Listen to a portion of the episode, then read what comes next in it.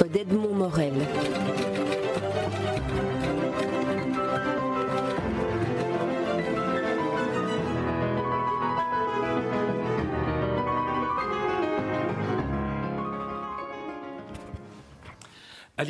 Vous publiez un, livre de, souvenirs chez Flammarion que vous avez intitulé Quelques cerises sur mon gâteau.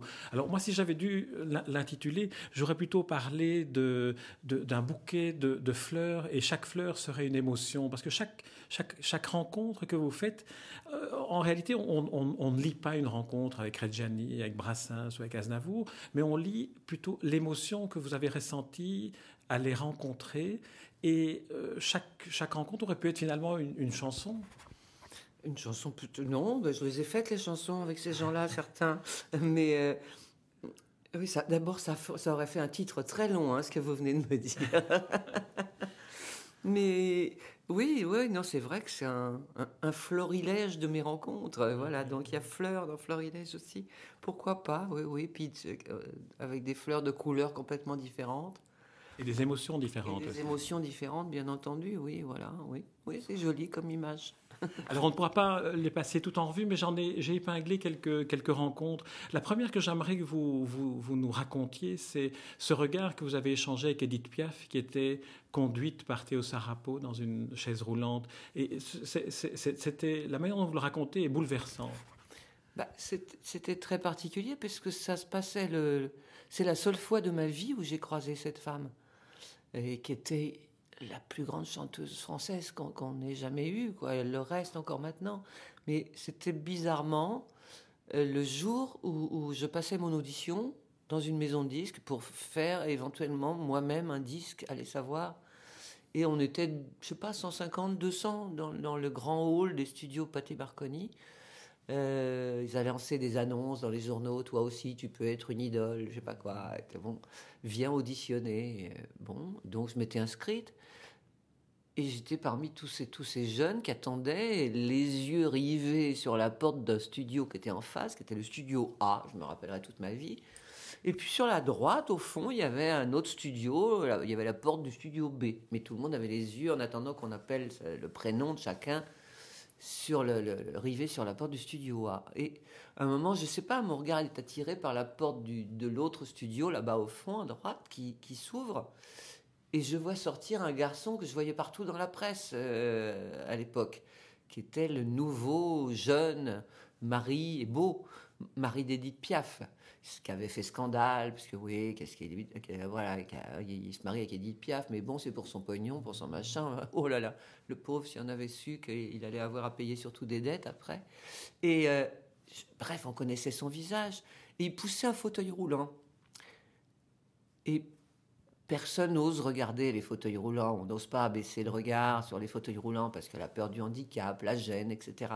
Moi, j'avais une sœur handicapée, ça me gênait pas du tout. J'ai regardé, et puis voyant Théo Sarapo, je pense que mon subconscient a dû l'associer tout de suite à Edith Piaf. Et j'ai baissé les yeux sur le fauteuil roulant, et là je vois Edith Piaf petite chose toute recroquevillée comme ça dans le fauteuil et qui passe avec enveloppée dans un petit châle avec des lunettes un peu fumées pas lunettes noires de star du tout, lunettes fumées de quelqu'un qui ne voit pas très bien et que la lumière aveugle peut-être un peu, je sais pas. Tout ça, ça passe, mais à une vitesse et il se faufile entre les gens. Il y a des jeunes qui, Théo, pardon, pardon, euh, voilà, et puis il fallait qu'il pousse le fauteuil roulant à travers les gens. Il y en avait plein qui étaient assis par terre. Les jeunes se poussaient, mais ils regardaient pas pour autant j'ai eu la sensation d'être toute seule à voir cette scène-là.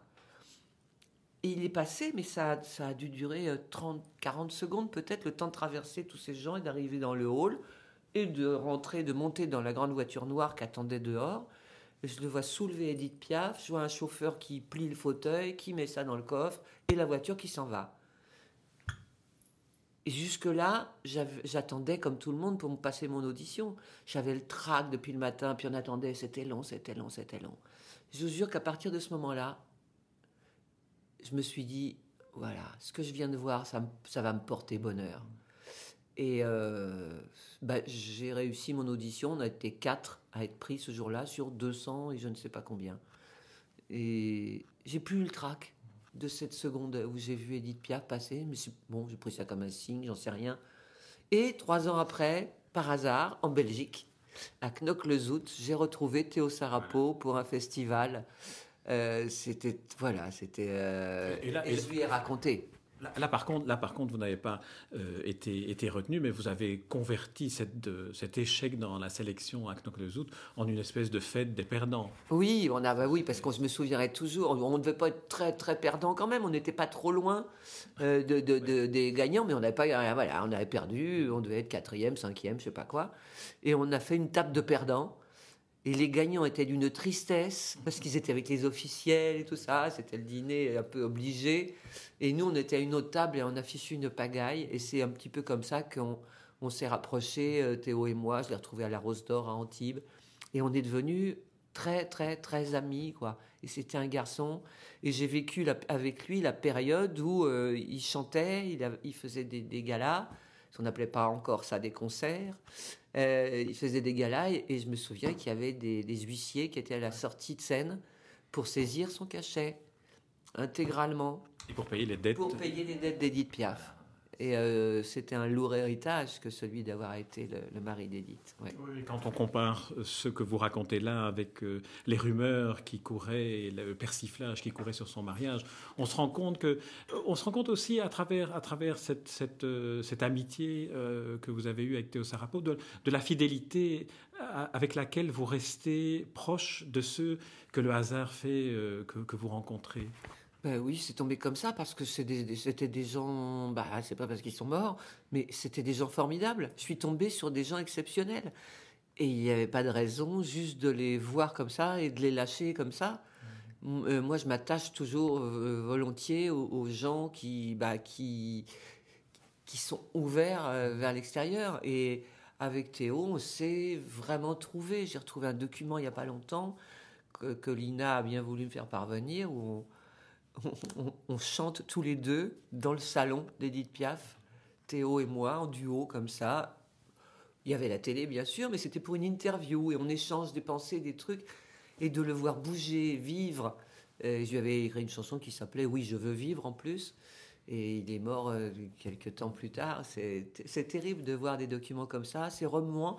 Et en même temps, ça me réjouit. Je suis fier d'avoir rencontré des gens comme ça et de les avoir mieux connus euh, d'avoir été plus loin que ce qu'en disait la presse. Euh, voilà. Alors une autre rencontre que, que j'aimerais que vous évoquiez, parce qu'elle est, elle est, magnifiquement racontée dans votre livre, c'est celle avec Georges Brassens. Alors Georges Brassens, on a de lui l'image plutôt d'un ours euh, taiseux, de quelqu'un de difficile d'accès, et il vous fait ce bonheur inouï d'accepter une invitation que vous lui faites de venir à la première de votre récital à l'Olympia. Alors là, c'est vous racontez les coulisses, vous racontez, vous racontez tout, c'est merveilleux de vous suivre bah, C'est quand même exceptionnel parce que quand je l'ai invité, d'abord je ne croyais pas qu'il viendrait.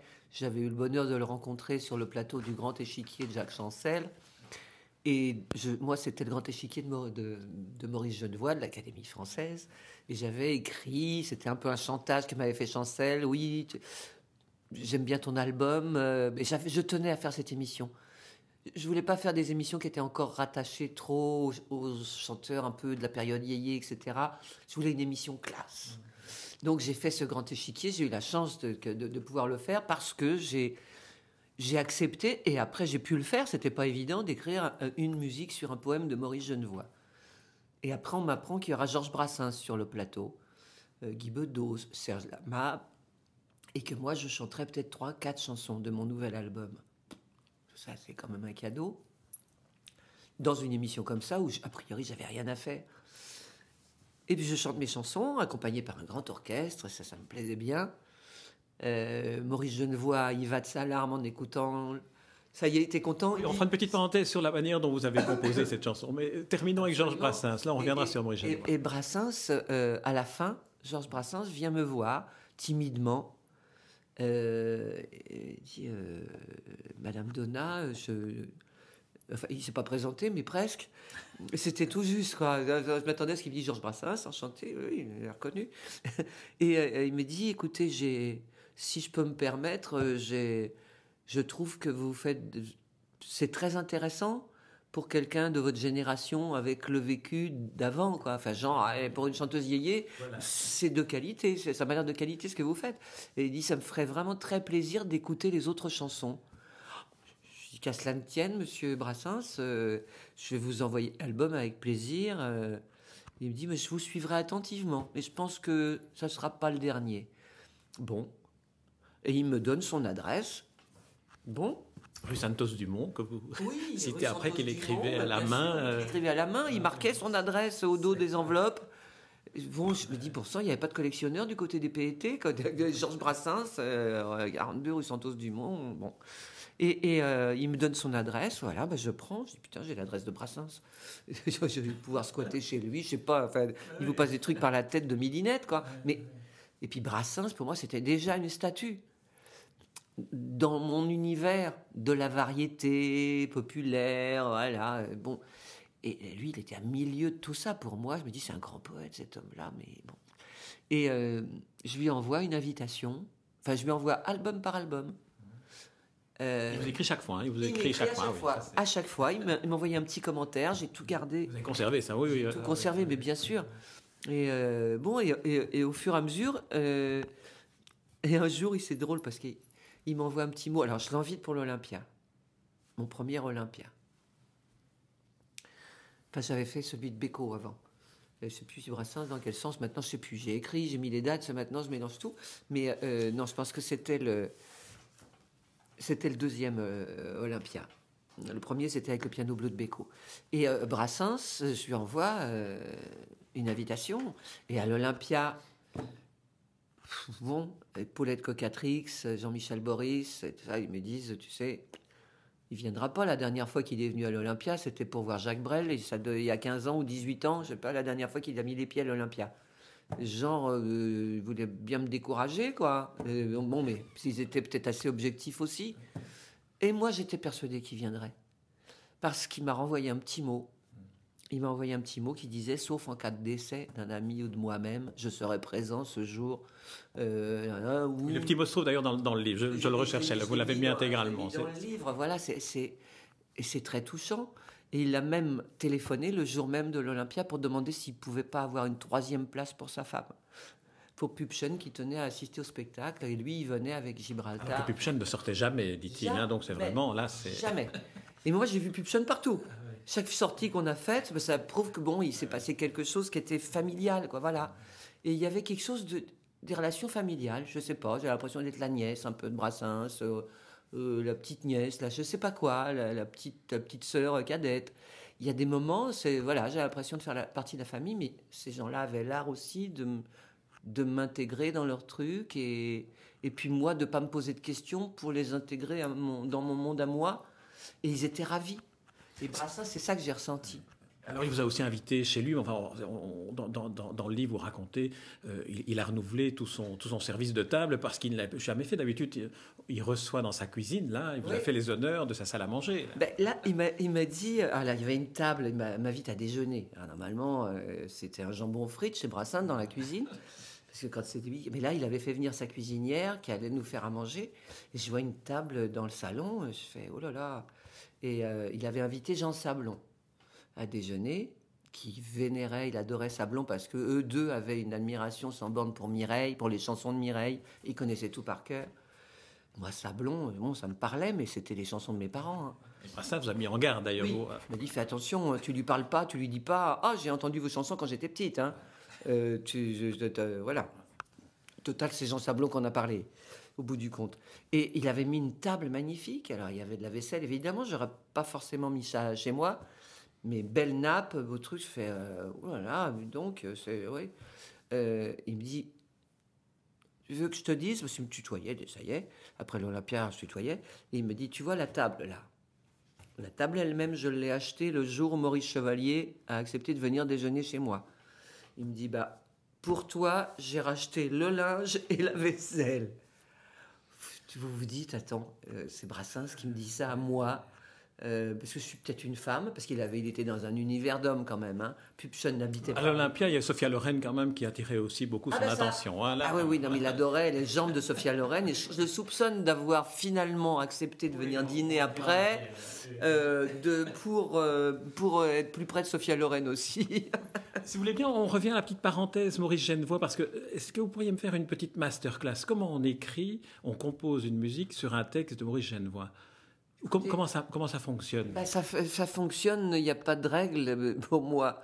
Il n'y en avait pas parce que j'ai reçu euh, le, challenge était d'écrire une musique et à cette condition seulement, je ferai l'émission de, de- de- de Jacques Chancel. Je chanterai trois, quatre chansons, donc le challenge était énorme, à condition que j'écrive une musique sur un des textes qu'on allait me faire parvenir de Maurice Genevoix. Et Vous aviez deux textes, vous en avez choisi Deux. un. Ah, Ils auraient pu m'en envoyer quatre ou cinq, j'aurais eu plus de choix. Là, deux textes. Et je reçois par coursier les deux textes. Je lis le premier, rien. Et je n'avais quasiment jamais fait de musique sur des textes. Je faisais la musique d'abord et les auteurs mettaient les textes souvent après.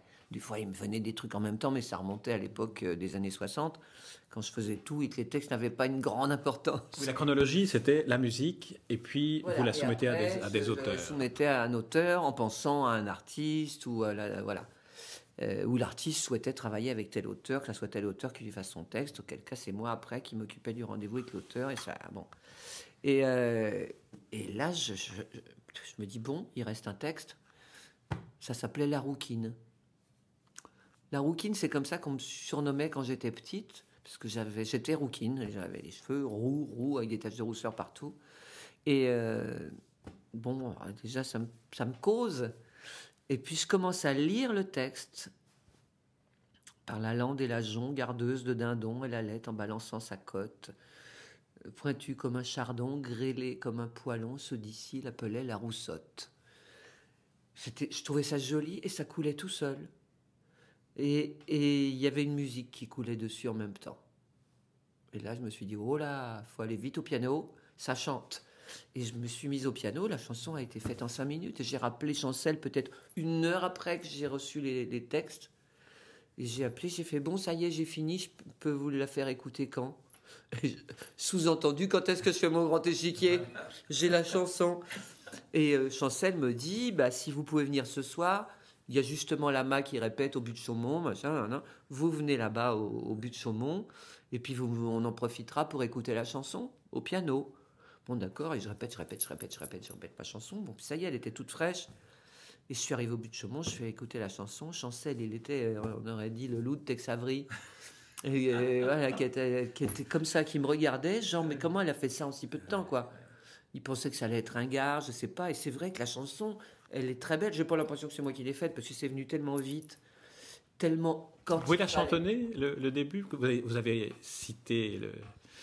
Par la lande et la jonc, gardeuse de dindon, elle allait en balançant sa cote, pointue comme un chardon, grêlée comme un poilon, ceux d'ici l'appelaient la roussotte.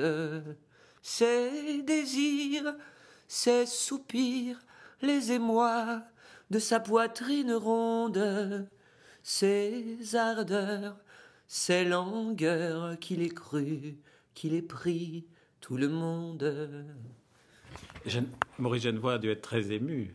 Il pleurait, il avait les larmes qui coulaient, et en même temps il avait un sourire de, de gamin, comme si on- il avait eu le jouet qu'il attendait peut-être depuis longtemps, je sais pas, mais je sais, il m'a dit, ça y est, je suis auteur de chansons grâce à vous. Il était, euh, c'était quand même un académicien. Et ben voilà, les académiciens rêvent d'écrire des chansons. Il y a des auteurs de chansons qui deviennent académiciens, comme Jean-Loup Dabadi. Et puis, mais voilà, mais et, et au- le jour où on comprend que à quelque niveau qu'on soit euh, de- dans le domaine de l'art, hein, que ce soit la peinture, l'écriture, la chanson, la musique classique, l'opéra, je sais pas, euh, on a le droit d'avoir tous les rêves, quoi. On a le droit de rêver, et parce que tout est possible. Il est possible que quelqu'un. euh, je ne pensais pas un jour que le grand chef d'orchestre, Laurine Mazel, euh, euh, fe- ferait un album avec les chansons de Lama et Donna, avec le grand orchestre philharmonique de, Cleveland. Et là, quand vous entendez ça, bon, on reconnaît pas trop nos chansons, mais en même temps, ça devient des œuvres quasiment classiques. Et, bon, tout est possible, dans tous les sens. Et après, je me suis moins... Un jour, il faut plus se poser de questions, quoi. Mais de temps en temps, vous pouvez pas vous empêcher, quand vous rencontrez, euh, tant que c'est dans le domaine de la musique, etc., vous vous dites, il y a un lien, c'est quand même la chanson, la musique qui nous relie. Mais quand vous vous trouvez en face d'une star de cinéma, admettons, euh, et qu'il n'y a pas de raison, euh, a priori, pour que vous vous rencontriez, et que vous la rencontrez, et que c'est une idole, enfin quelqu'un que vous idolâtrez depuis que vous êtes euh, adolescente. A la rencontre avec Jane Sieber que, que, vous racontez, qui était très... je, me, je, me, suis fait couper les cheveux quand j'ai vu à bout de souffle j'étais toute gamine, j'ai vu à bout de souffle, je suis allée chez le coiffeur avec la photo de Jean Seberg pour que mon coiffeur me coupe les cheveux courts. Je suis toujours un petit peu pareil, mais en plus long. Mais j'ai toujours gardé cette coupe comme ça, euh, quasiment toute ma vie, euh, toute ma carrière. Le chapitre de la rencontre avec Jean Seberg est un des plus, des plus émouvants aussi, parce que euh, elle vous appelle, elle est dans un hôpital psychiatrique, vous ne le savez pas. Ben elle non. Est... non, elle me donne une adresse, elle voulait, elle souhaitait me rencontrer. Elle avait écrit des poèmes. Et euh, elle souhaitait que je mette de la musique dessus. Bon, déjà, j'ai pas cru que c'était elle qui était au téléphone, parce que j'étais en studio en train d'enregistrer. On me dérange, machin. Hello, Alice Donna, c'est June Seberg. J'avais envie de dire oui, et moi je suis le pape. Euh, voilà, bon. Et puis, au bout d'un moment, je me suis rendu compte que c'était sérieux, que c'était vrai. Et la conversation se termine. Elle me donne une adresse, on finit par prendre rendez-vous pour que j'aille euh, lire ses poèmes, etc. Ce qui est intriguant, c'est qu'elle vous demande d'envoyer des fleurs parce qu'il n'y a pas de fleurs Ben, chez voilà, elle. C'est ce que j'allais dire. J'allais dire. Et, et la dernière phrase qu'elle me dit, elle me dit Oh, excusez-moi, je peux vous demander euh, de m'envoyer des fleurs, de m'apporter des fleurs? Et puis c'est tout. Euh, Elle me dit à, vendredi, à lundi, je sais plus quel jour. Oui, bien sûr, je raccroche. Elle me dit pourquoi des fleurs euh, Je lui apporte des fleurs. Elle n'a pas de fleurs chez elle. Euh, elle peut pas s'en acheter. Enfin, voilà, vous, d'un seul coup, vous redescendez sur Terre. Je dis, attends, c'est quoi cette nana? Ça doit être vraiment un gag, quoi. Et puis le jour j'y suis allé, euh, d'abord le lendemain, je lui ai fait envoyer euh, des fleurs, donc à l'adresse que j'avais. C'était une adresse normale d'une maison à Sèvres, euh, Meudon. Bon. Et j'arrive là-bas, euh, lieu dit du, et à l'heure du rendez-vous, et je vois une plaque à l'extérieur. Il y avait une espèce de grille ouverte, comme un manoir, quoi, voilà, planté dans, un parc. Logique, quoi, c'est une star. hein. Et euh, plaque extérieure, je vois marqué euh, euh, clinique psychiatrique. Et là, je me dis, oh, on vérifie l'adresse. Et j'ai dû me gourer, je vais voir la maison d'à côté. Bon, c'est peut-être la maison d'à côté, c'est peut-être tout. Là, je vois bureau. Vais jusqu'au bureau et je dis bonjour, je suis désolé de vous déranger, j'ai dû me tromper d'adresse, mais j'ai rendez-vous avec Madame Dizine Siberg. Euh, genre, elle n'est pas là. Et la dame me dit Ah, ben oui, mais vous avez une voiture? Bah oui, bah allez vous garer devant le pavillon, je sais pas quoi. Vous demandez à l'infirmière de vous ouvrir. Mais de m'ouvrir quoi? Bon.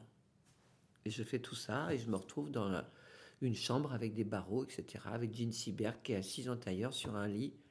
Jean Seberg de à bout de souffle, avec des cheveux mi-longs, magnifique. Elle était magnifique. Et voilà, enfin, je vais pas tout raconter parce Ah que non, tout non, est mais on a raconté deux rencontres, on a raconté deux ou trois rencontres Voilà. seulement. Alors votre livre, il est, il est rempli de ses, de ses souvenirs, il est rempli de, de ses émotions. Je vais rappeler, Alice Donna, le, le- titre de, de votre livre, Quelques cerises sur mon gâteau. C'est paru chez Flammarion et j'en recommande vraiment la lecture parce que c'est- de l'émotion à l'état pur. Et puis il y a aussi ce, ce- cet aspect surprenant, c'est que vous avez l'air chaque fois surprise, émerveillée de rencontrer euh, Johnny Hallyday, de rencontrer Aznavour, de faire, de faire les rencontres que vous faites. Or, or, vous, êtes de cette famille-là. Oui, je suis de cette famille-là, mais euh, on a tellement d'idées, euh, reçues, qu'on, voilà, qu'on s'est imprimé dans notre petite tête par la presse, par les images, par les émissions de télé, par les, par les paillettes. Et puis quand vous voyez ces gens-là, j'avoue que j'ai eu là une immense chance, c'est d'être, euh, de par mon statut de chanteuse ou d'ex-chanteuse, quand j'ai commencé à placer des chansons, euh, chez ces gens-là, comme disait Jacques Brel. Euh, voilà, ils m'ont accueilli chez eux, pas au bureau, pas dans la maison d'édition, pas chez la production, chez eux, parce que je suis une chanteuse quand même, comme eux. Et ils m'ont accueilli chez eux, dans la cuisine, chez Dalida, dans le salon, chez Claude François. Et puis, quand vous êtes chez les gens et vous les attendez pour votre premier rendez-vous, on regarde autour comment c'est. S'ils sont jamais à l'heure complètement, sauf Brassens, c'est lui qui ouvre la porte, il est là. bah oui. Et, euh, vous regardez autour, et là, vous avez une idée déjà différente. Chez Claude François, il n'y avait pas un signe ostentatoire, pas rien qui puisse laisser penser qu'il était chanteur, ou qu'il était dans le showbiz, ou dans le monde des paillettes. Rien. Alors que vous allez chez Régine, tout vous fait penser qu'elle est dans le showbiz et dans le monde de la nuit. Et c'est génial, parce que là, chez, Régine, ça correspondait pareil, quoi. Je vais chez Brassens, je découvre qu'il y a un clavier. Et, qui c'est qui joue du clavier? C'est pas Pierre Nicolas, c'est pas. Il y a quelqu'un dans la famille qui joue du clavier? Dit non, moi je chante mes chansons. Euh, c'est le seul moment. Euh, euh, où je peux chanter mes chansons accompagnées par un grand orchestre. Il avait un genre de synthétiseur. Il dit après, Pierre Nicolas, il les récupère et il les remet juste avec sa basse. Et dit moi au moins je me mets les trompettes, la batterie, le grand orchestre, les violons et je me chante mes chansons, ça me fait plaisir, c'est tout. C'est là aussi on découvre à la fin de ce chapitre sur euh, Georges Brassens ce grand regret qu'il avait de n'avoir jamais été reconnu comme un grand musicien, ce qu'il est. Oui, absolument, et un grand, oui, grand musicien et grand mélodiste. Et je m'en suis rendu compte, moi, il le disait, il disait, eh voilà, on dit encore, en regardant des papiers dans, la presse, il dit, voilà, on dit encore que je suis un grand poète, jamais un grand musicien. Il dit, mais je suis un mélodiste, mais ils n'ont pas écouté mes mélodies. Et si Georges, il les, il les écoute, il pense que c'est monotone. Il trouve ça monotone parce que c'est toujours ta voix, ton phrasé, euh, le Pierre Nicolas derrière, poum, poum, poum, et voilà. Et on se dit, bon, bah, c'est toujours la même chanson qui nous fait au bout d'un moment. Et moi, le jour où j'ai créé un spectacle, j'ai monté un spectacle avec que des chansons de Brassens où il n'était plus là, avec des jeunes de mon école, quand je me suis mise au piano pour commencer à travailler les chansons de Brassens, mais mon Dieu que j'ai souffert. Ça a été une horreur. Je, me dis, mais qu'est-ce qu'il a foutu comme harmonie là? C'est quoi? Ça sort d'où ça? C'était incroyable. Et là, je me suis dit, bon sang, pourquoi je me suis pas rendu compte de ça plus tôt? Et euh, je me suis dit, j'aurais dû aller plus loin en matière de musique aussi. Et à partir de ce jour-là, je me suis intéressé beaucoup plus aux harmonies. Voilà. Donc, merci Brassens, il m'a permis d'avancer encore musicalement et de ne pas juger trop vite euh, les chansons, la musique, d'être à l'écoute, quoi. Eh bien, merci Alice Donat de nous avoir permis avec ce livre d'aller aussi, non pas chez eux, mais aussi chez eux et aussi chez vous, c'est-à-dire vraiment tout près, tout près du cœur battant de quelqu'un qui est, qui est vraiment... Euh, euh Merci Alice Donat. Je rappelle le titre Quelques cerises sur mon gâteau, souvenir, et c'est paru chez Flammarion. Merci. Merci.